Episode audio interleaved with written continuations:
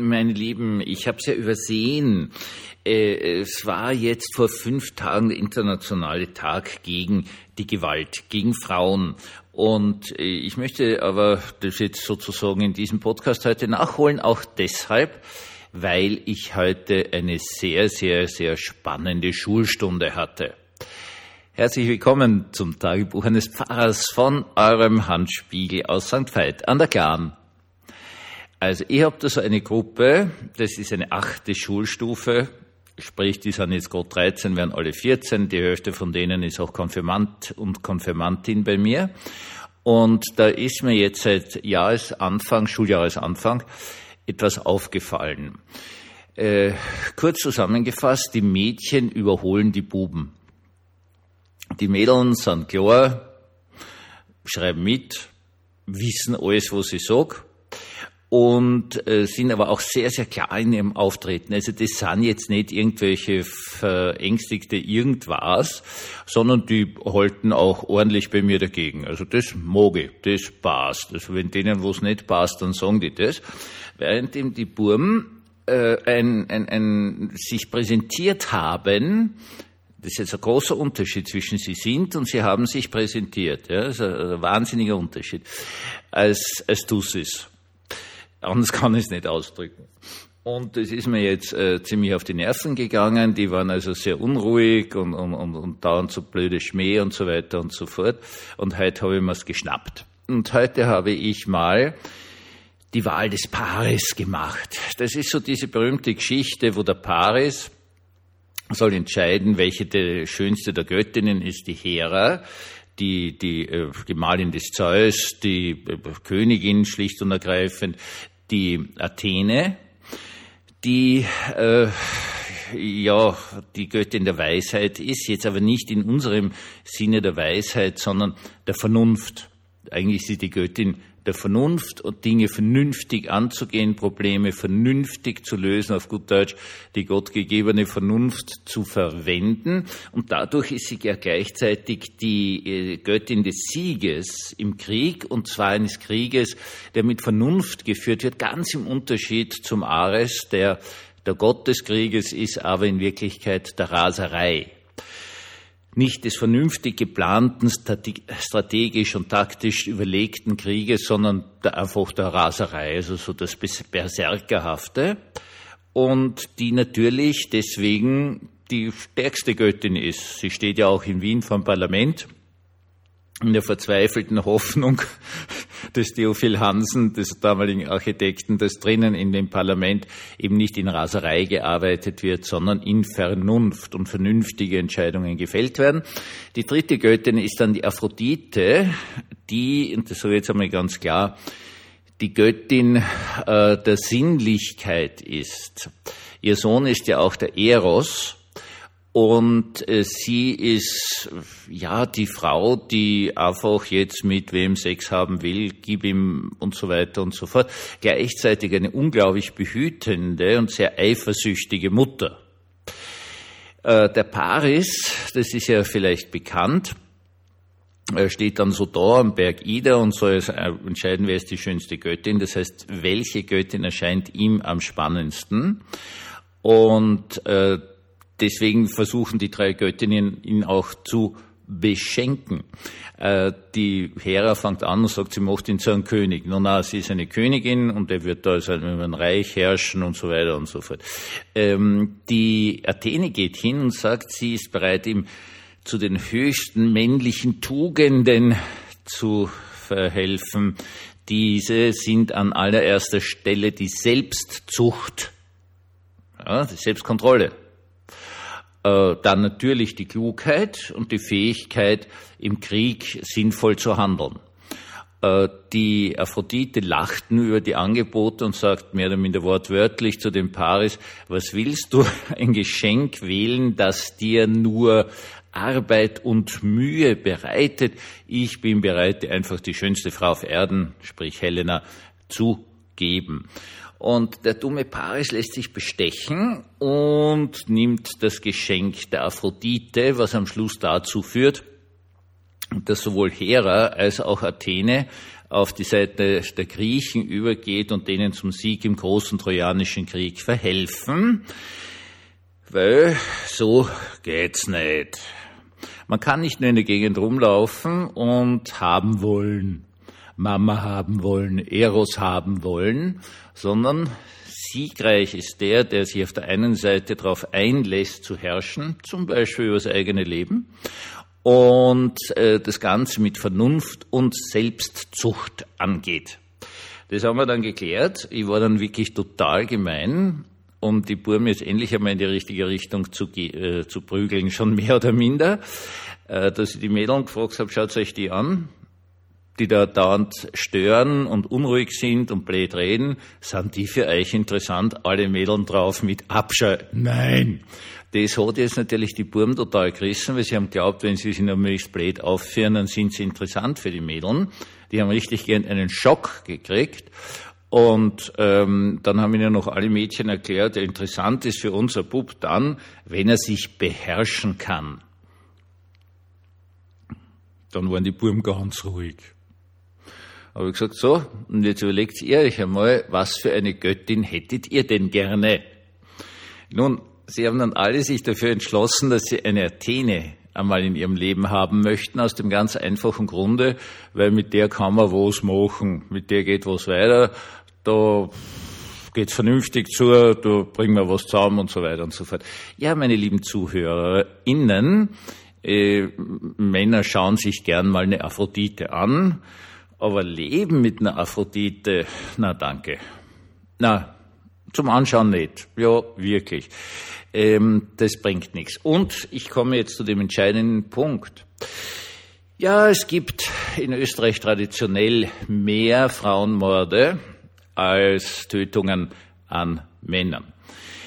Das ist äh, auf der einen Seite dadurch erklärbar, dass es in Österreich im europäischen Durchschnitt, ich habe vorhin einen ganz tollen Artikel in der kleinen Zeitung Graz gelesen, wo einmal die Statistik wirklich aufgearbeitet wurde, vor allen Dingen damit zusammenhängt, dass es in Österreich eigentlich keine Bandenkriminalität gibt. Es gibt keine kriminelle Struktur, das sind alles immer irgendwelche Einzeltaten.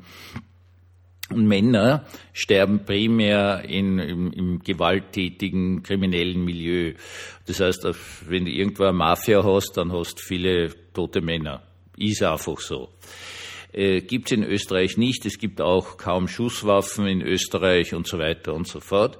Äh, die gute Nachricht ist, dass zwar mehr Frauen getötet werden in Österreich als Männer, aber im Vergleich zu 100.000 Gesamtbevölkerung in Österreich noch immer sehr, sehr, sehr wenige. Das heißt auf gut Deutsch, äh, Österreich ist ein sehr sicheres Land für Frauen. Das darf man nicht vergessen. Ja, es wird immer nur der eine Punkt rausgezogen, aber im Vergleich zu anderen Ländern ist Österreich für Frauen ein sehr sicheres Land. Die Tötungsdelikte an Frauen sind sehr, sehr selten wirkliche, echte, ordentliche Morde. Also irgendwie, man bringt den äh, konkurrierenden Rauschgifthändler um oder so. Also das wirklich richtig ordentlich. Es sind alles sogenannte Beziehungsdaten. Und das Spannende an der ganzen Geschichte ist was sehr, sehr Einfaches. Es sind Beziehungstaten von Waschlappen, die nicht verkraften können, dass eine Frau sich von ihnen trennen will. Ganz ein wesentlicher Punkt. Es sind Beziehungstaten von Waschlappenmännern, die äh, irgendwie saufen und dann endgültig jegliche Kontrolle verlieren. Das heißt auf gut Deutsch, wenn man äh, wirklich Frauenmorde langfristig verhindern will, dann kann man natürlich nicht irgendwelche tollen Ankündigungen von Gewaltprävention machen, die dann immer auf einen Punkt greifen, der eh schon spart ist, ja, es ist super, dass es die Wegweisung gibt. Ist völlig klar. Ja, ist eine ganz tolle Sache. Nur wenn wir mal so weit sind, dass wir wegweisen müssen, dann brennt der Hut, gut österreichisch gesagt. Ist super, dass es das gibt, super, dass es die Frauenhäuser gibt und so weiter und so fort. Nur da ist schon unglaublich viel passiert. Und das ist das große Problem. Da ist schon irrsinnig viel passiert. Und was passiert ist, ist, dass Männer nicht gelernt haben, dass es um Selbstzucht geht. Meine Herren, wir reißen uns einfach zusammen wir tun gewisse Dinge nicht, weil, also das habe ich zumindest noch immer gelernt von meinem Vater, äh, Gewalt heißt von vornherein, du hast verloren, du bist der Waschlappen. Nur Waschlappen greifen zu Gewalt. Sind wir uns darüber einig?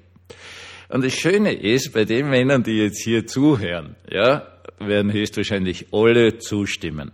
Das heißt auf gut Deutsch, wir müssen in der Tat wirklich bei den ganz Jungen ansetzen. Wir müssen wirklich, wirklich, wirklich ansetzen, meine Lieben, und ganz klar machen, nur Waschlappen schlagen Frauen. Passt. Ähm, ja, ich mache das. Und es ist immer total witzig, wie dankbar, wirklich dankbar die Burm darauf reagieren, wenn man denen mit männlicher Klarheit kommt, weil nur darüber, dass ein älterer, in meinem Fall schon alter Mann, ihnen mit männlicher Klarheit kommt und Selbstbeherrschung, sie überhaupt das lernen können. Wie sollen sie es denn sonst lernen? Ja, sie wissen ja nicht, dass das ein Wert ist. Und die Frauen machen auch den Fehler, dass sie es den Männern nicht sagen, sondern die lassen die einfach äh, ja, links liegen. Ja, gut, dann ist er noch verwirrter, dann weiß er nicht, dann fährt er sich noch mehr auf, weil er hofft, dadurch dann attraktiver zu werden, was er natürlich nicht wird. Noch mehr äh, Frauen reagieren mit, weil, was ist denn das für ein Waschlappen und so weiter und so fort. Und dann hast du unter Umständen irgendwen, der dann wirklich eine Frau auf der Straße überfällt, was nebenbei bemerkt unglaublich selten ist. Am Schluss möchte ich eine Sache ganz klar machen. Dieser internationale Tag der Gewaltverhinderung gegen Frauen. Da müssen wir wieder mal dazu imstande sein, über unseren kleinen, friedlichen europäischen Kontext hinauszuschauen. Was waren das noch für schöne Zeiten, als Napoleon Krieg geführt hat? Als bunt gekleidete Männer mit Vorderladern sich auf einem großen, möglichst flachen Feld getroffen haben und mit ihren Vorderladern Salven aufeinander geschossen haben. Heutzutage ist es so, dass auf einen getöteten Soldaten 100 getötete Zivilisten kommen. Das ist der große Vorteil, dass man Flugzeuge entwickelt hat und tolle Raketen, die Batsch gleich mal ein ganzes Wohngebiet flach machen. Ja, es ist einfach wirklich furchtbar. Und in diesem Kontext sei einmal darauf hingewiesen, dass in einem äh, Krieg, wenn die Leute eh schon völlig enthemmt sind, wenn die normale menschliche Tötungshemmung weg ist, Frauen, gerade in Besatzungsgebieten, Dinge mitmachen, die unfassbar sind, die ich auch auf keinen wie immer gearteten Fall jetzt hier schildern werde. Wenn Sie unbedingt kotzen wollen, können Sie ja jetzt ein bisschen googeln, was da mit in einer Gewaltkultur dann den Frauen angetan wird. Und das ist etwas, was eigentlich heutzutage auch nie besprochen wird. Also wir haben in einem europäischen Land, nämlich der Ukraine, einen Krieg. Wir haben dort Besetzung, Besatzungen.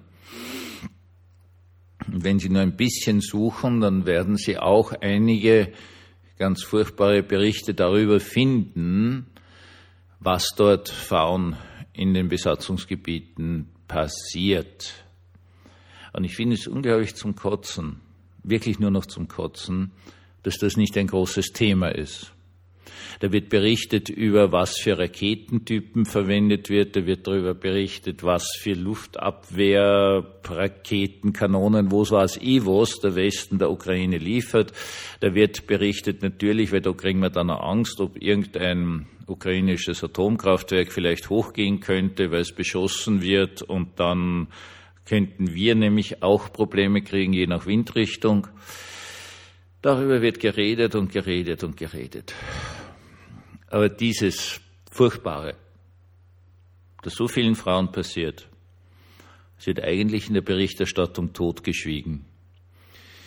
Ich will hoffen, dass es hier eine Scheu gibt, in dem Sinne, dass man sowas nicht berichtet, weil es einfach so furchtbar ist, dass man es nicht einmal mehr schreiben kann oder in ein Mikrofon sprechen kann.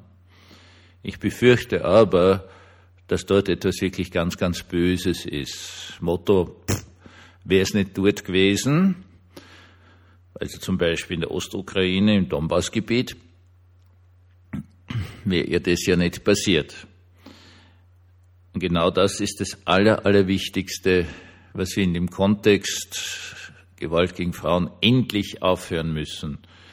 Irgendeiner Frau, die einfach irgendwo ist, und da ist es jetzt völlig wurscht, ob die ein Heisel im Donbass hat und halt dort seit Generationen lebt, oder in Wien in einer dunklen Straße und zwar in der Früh, sie hat keine Schuld daran, wo sie ist.